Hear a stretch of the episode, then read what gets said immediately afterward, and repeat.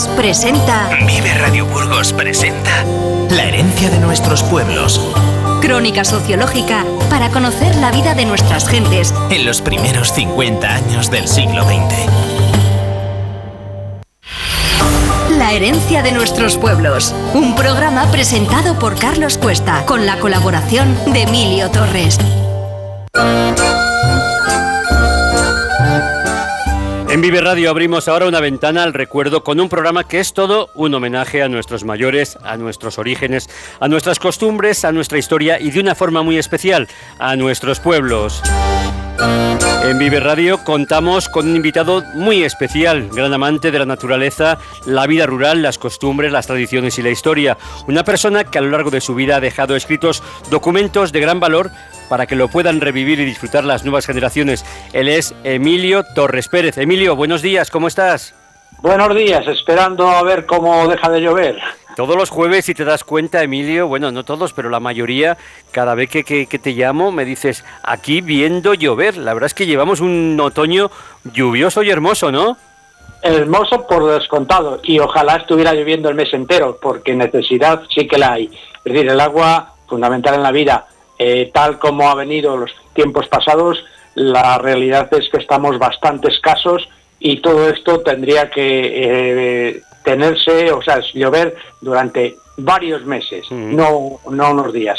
Pues Emilio, lo primero agradecerte como todos los jueves tu disponibilidad y atención para recordar en Vive Radio todos esos recuerdos que dan vida a tu niñez con tanta veracidad y con tanta pasión, no solo a tu niñez, también a tu adolescencia y luego ya en tu madurez. En el programa anterior, si recuerdas, pues hablábamos de que de cómo los animales vivían dentro de las casas de los agricultores, que también hablábamos de las ovejas, de la caza, de las ferias y cómo no, de, la cruz, de, de la feria de la cruz, muy relacionada con la ganadería doméstica y justamente de ferias y de mercados es lo que quiero que hablemos hoy, en especial del tema de los mercados, que como recuerdas de tus paisanos padillanos, los lunes iban a Villadiego y los jueves, un día como hoy, a Melgar a llevar un saco de camuña y otras a comprar desde una borra para el rebaño o una lechigada de chinos para la cría. Explícanos cómo lo recuerdas, porque ya hoy este tipo de mercados donde había ganadería, pues ya no existen.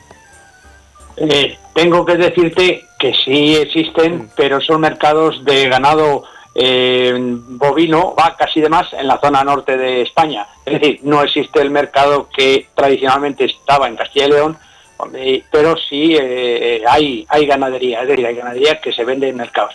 Lo que sí que es cierto, había unas fechas determinadas en cada pueblo, sigue habiéndolas, y en esas fechas, en aquellas épocas que yo recuerdo, los vecinos quedaban, en el caso del domingo, para el lunes coger la bicicleta y los 15 o 17 kilómetros que hay había digo se les realizaban en invierno, ya si no llovía, lógicamente, ir a ver el mercado. O sea, era un paseo que estaban todo el día y luego pues en la fonda se comían una cabecilla de sao y con eso ya el día le habían completado teniendo en cuenta que sus conocimientos sobre los precios de los mercados les iban perfectamente bien para después ellos tener ocasión a vender sus mm, productos con ciertas eh, garantías, es decir, sabían lo que vendían y sabían a cómo estaban los precios. Y el hecho de ir a estos mercados era lo que les daba esos conocimientos y experiencia.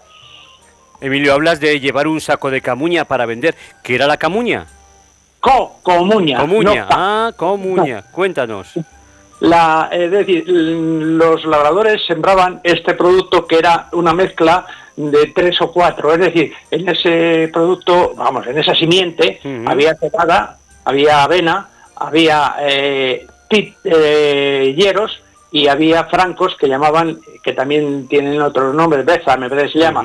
Entonces, eso mezclado daba lo que eh, se llama comuña, esa, es decir, común, de común, el grupo, o sea, de varios elementos de simiente, era ese, eh, salía este elemento que era el principal elemento para las ovejas. Es decir, eh, lo segaban, lo trillaban y en, invierno era el, alimento de las ovejas, ya que es una leguminosa muy interesante para la producción de leche y eso junto con la cebada, perdón, perdón, la paja negra, llamaba paja negra a la paja de leguminosas, que era una paja a la cual tenía, la cual tenía otras características nutritivas tantas que venían de la montaña cántabra y de, y de todos los sitios a comprar esa paja para sus animales, mm, para sus vacas. Es decir, venían los pajeros a la zona de aquí para comprar esa paja negra y también para comprar otra, eh, la, blanca, lógicamente, la paja del trigo y la de la cebada. Es decir, eh, la comuña era un mis de tres o cuatro de tres o cuatro semillas. O sea, podemos decir que era un poco el antecesor de lo que luego vino con el pienso compuesto. Eh, es, era el pienso compuesto en grano. En grano en grano en lugar de hacerlo harina, era en grano. Y era lo que, lo que alimentaba las ovejas eh, generalmente. Porque lo hacían, vamos, lo, echaban tal cual. Y háblanos también de los vendedores ambulantes que, como dices y como recuerdas, iban por los pueblos a ofrecer pescado, carne y otros productos, así como también había tratantes que venían a comprar los pueblos productos como huevos, gallinas, incluso pieles de conejo, lanas de las ovejas. Vamos, que igual que se compraba una cosa, se vendía otra. Efectivamente, los pueblos eran eh, un centro de producción, lógicamente, si eran un centro de producción, no un, centro de comercio. El tema de las ventas ambulantes era curiosísimo, digo curiosísimo porque no había día que no hubiera una persona que trajera, eh, por ejemplo, eh, cacharros de cocina, es decir, de alfarería. Entonces ese señor venía con su carromato, algunos venían inclusive de la zona de Castellón, y se ponían en plaza para eh, ofrecer sus productos. Luego estaban el fornitero, eh, que era un carromato con, preparado al efecto, con muchos cajoncillos en los cuales lo mismo tenía botones que tenía eh, las famosas medias de cristal, que eran curiosas en aquella época, te estoy hablando que tenían una especie de costura en la parte de atrás y además esas medias de cristal que vendían en ese tendero pues se solían romper eh, los hilos y decían, ya se me salta un punto.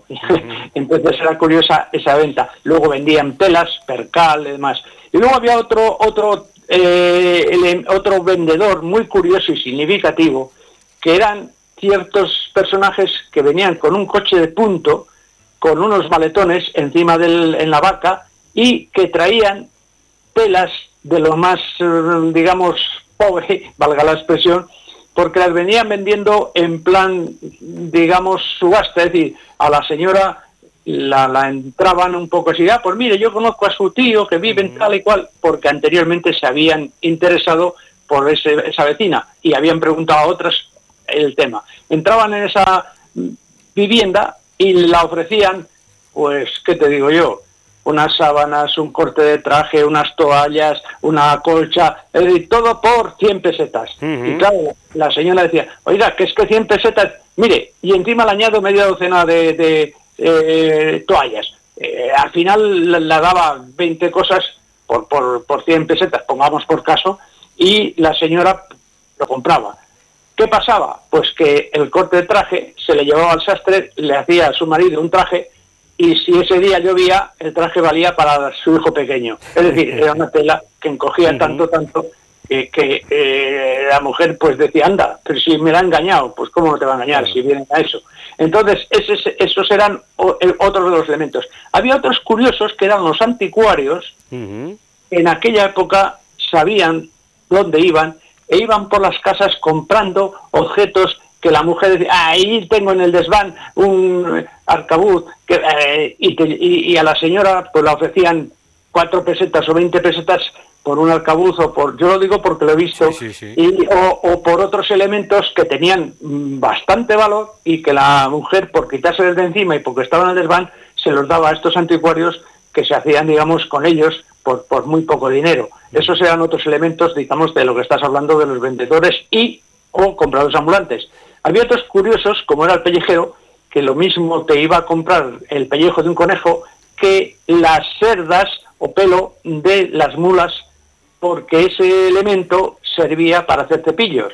Es decir, eh, te podía hablar de, los mieleros que iban vendiendo desde la Alcarria leche por los pueblos, digo, eh, miel por los pueblos en dos tarros, y la mujer decía, oye, échame la chorretada, que era un poco lo que iba cayendo del, eh, cántaro de miel. Eh, te podría contar, por ejemplo, pues bueno, aparte del hortelano, aparte del panadero, pues había otra serie de, eh, mercaderes puntuales, como era el que vendía tablas. Se venía allá para mayo y te traía tablones y maderas de la Sierra de la Demanda, eh, el cual a veces y con más frecuencia, en lugar de pagarle con dinero, se le pagaba con un saco bien de, trigo, de comuña, como estás hablando, a cambio de unos tablones y, vendía, digamos, todo lo que traía, que, era un carro de estos tremendo, porque traía vigas de 5 o 8 metros, y la gente pues eh, las compraba, lógicamente, para sus construcciones.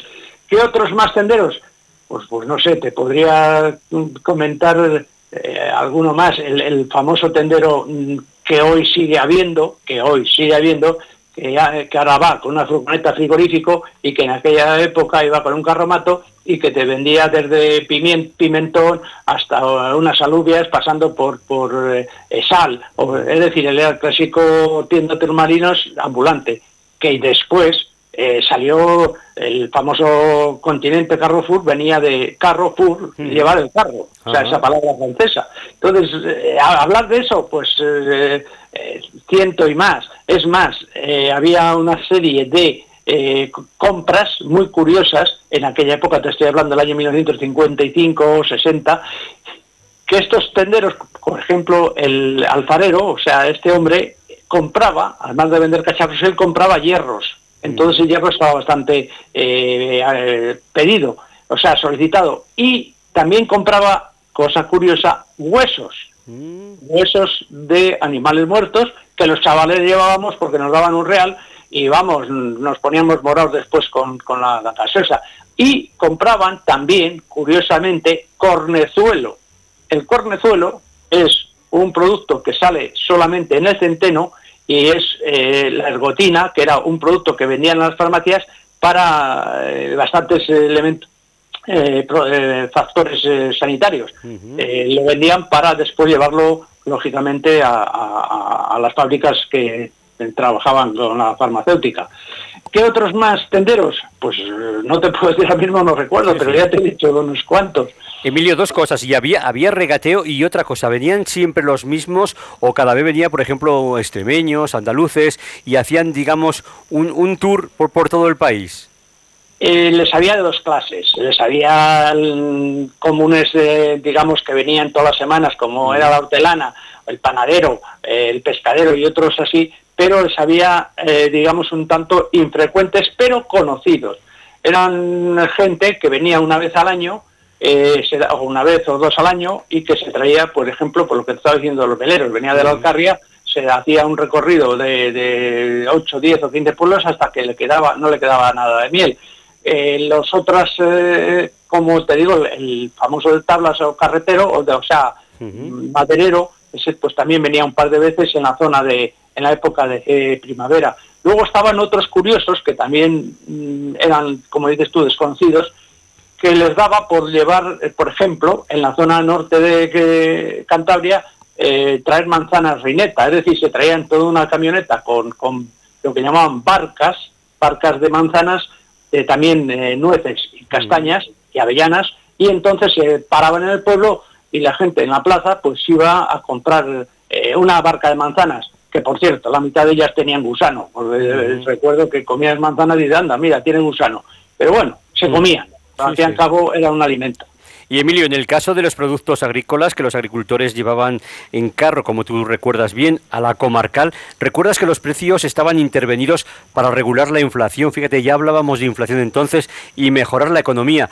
En fin, como casi todo hoy en día, pero ¿qué diferencias ver? Pues porque incluso señalas que estaba prohibido hacer con el trigo pienso para los animales o venderlo directamente a las fábricas de harina. ¿Quién ejercía este control? ¿La Guardia Civil? ¿Había confidentes en el caso de que alguien no cumpliera con estas prácticas legales? Eh, vamos a ver, el tema este, eh, tú sabes que al acabar la guerra se quedó esto en un desierto y, se necesitaba trigo.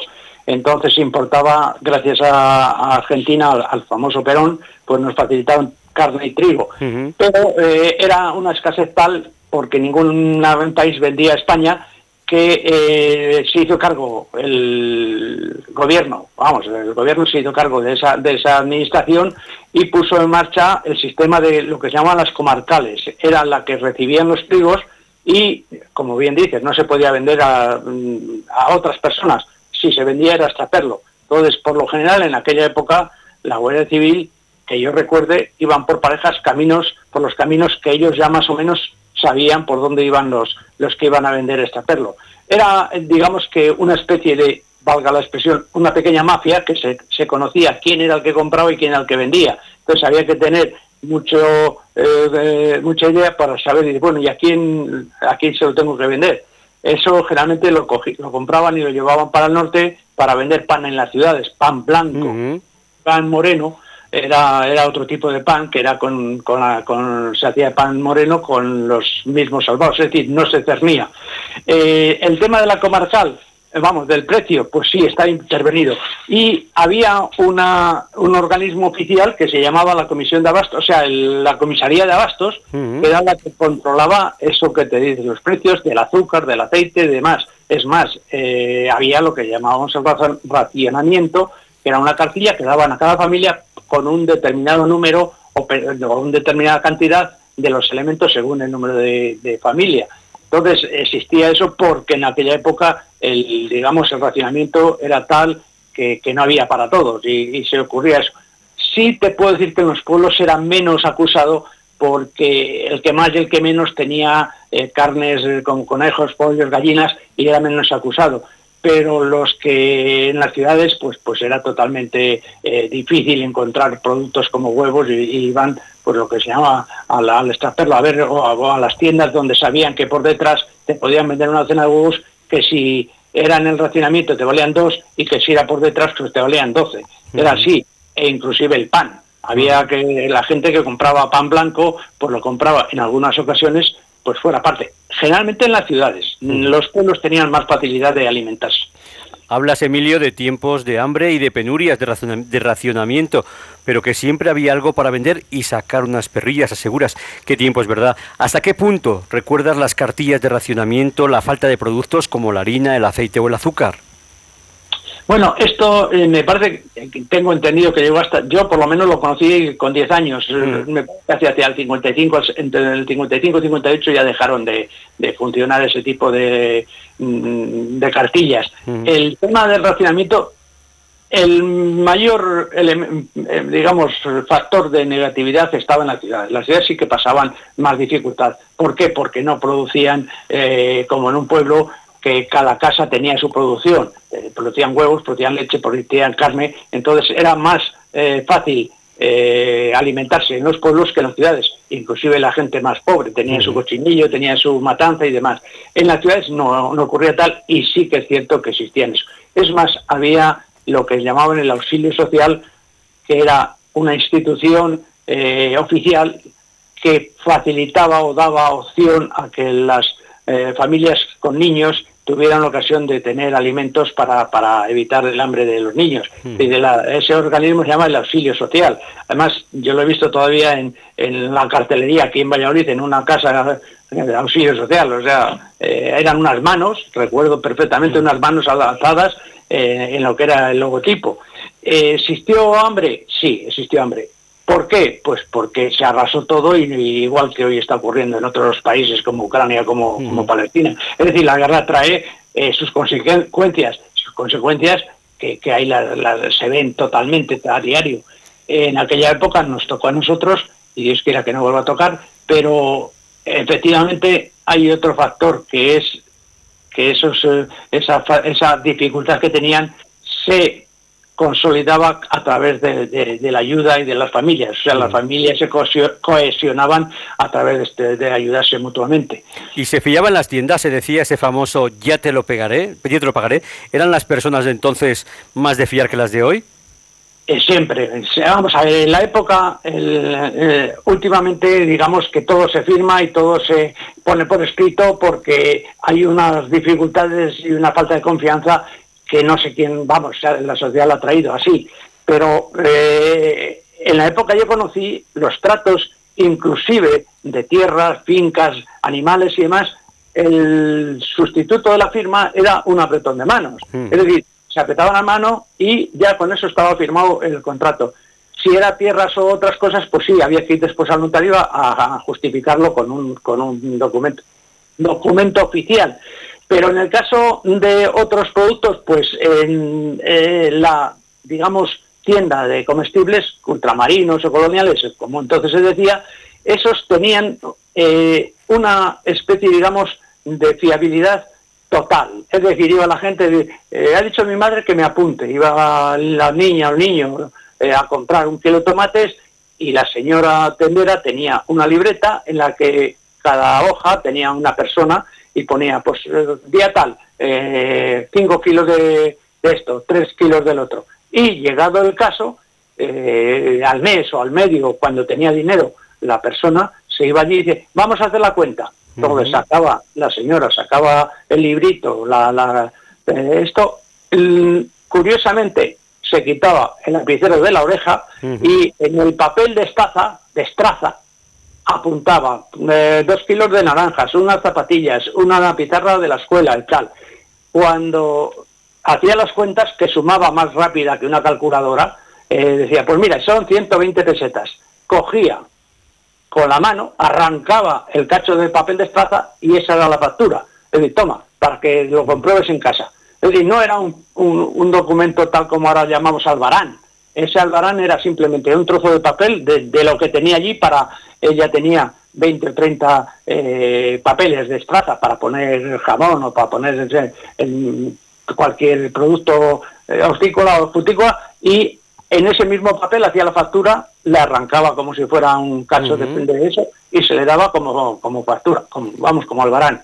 Era muy curioso porque inclusive esas tiendas, inclusive, que yo sepa, hasta proporcionaban dinero. Es decir, oye, mira, déjame 100 pesetas. Y esa señora le dejaba 100 pesetas a ciertos vecinos o a algunos vecinos que andaban un tanto eh, al día. Es, es más, eh, tampoco ponían fecha. Es decir, tú pedías esto, aquello y demás, y no decían, bueno, pues a 30 días, a 20 días, no, no, no, ellos eh, cuando vengas a pagar me pagas. Es decir, había tal confianza que, se, que, esa señora, esa tendera, eh, tenía en los vecinos que no le fallaban. Es decir, eran, sabían que más tarde, más temprano, esa persona iba a, pagar la, la, deuda. Era, era así. Es decir, pero por contra, las eh, que lo que estábamos comentando, la, el ama de casa tenía a su favor que también vendía otros elementos, productos como huevos o leche. Eso era un poco el ingreso que tenía aparte de, los productos eh, de trigo y cebada. O sea, tenía una segunda eh, economía que no era tan grande, pero sí la facilitaba el estar un poco con dinero, digamos, al día. Emilio, un tema interesante que no hemos hablado de él es el de los criados y jornaleros, a los que no se pagaba todo en dinero, sino que una parte de su jornada era en cereales o en productos que se trabajaban en la ganadería. Cuéntanos cómo era aquella economía entre el patrón y el agostero y el criado todo el año. Vamos a ver, eh, yo estaba analizando la palabra criado, primero porque es muy curiosa, ya no se emplea, ahora es obrero agrícola. Eh, la palabra criado viene de que iban los labradores a los hospicios y sacaban un niño criado. O sea, un niño que ya estaba, a los 14 años ya estaba criado. Entonces dice, he ido a, por un criado al hospicio. Y de ahí derivó la palabra criado, que se ha empleado hasta los años 70, 80. Después ha desaparecido, lógicamente. Agostero, pues, pues lógicamente viene de, agosta, de, agosto. Entonces, eh, el criado generalmente es, en aquella época, te estoy hablando en los años 50, un poco antes o un poco más, pastores, criados y, no más, porque los apóstoles ya se pagaban en metálico, se les pagaba en dinero, digo en dinero, en trigo, dos fanegas, tres fanegas y demás. ¿Qué ocurría? Que esas personas eh, al año, porque era final de año,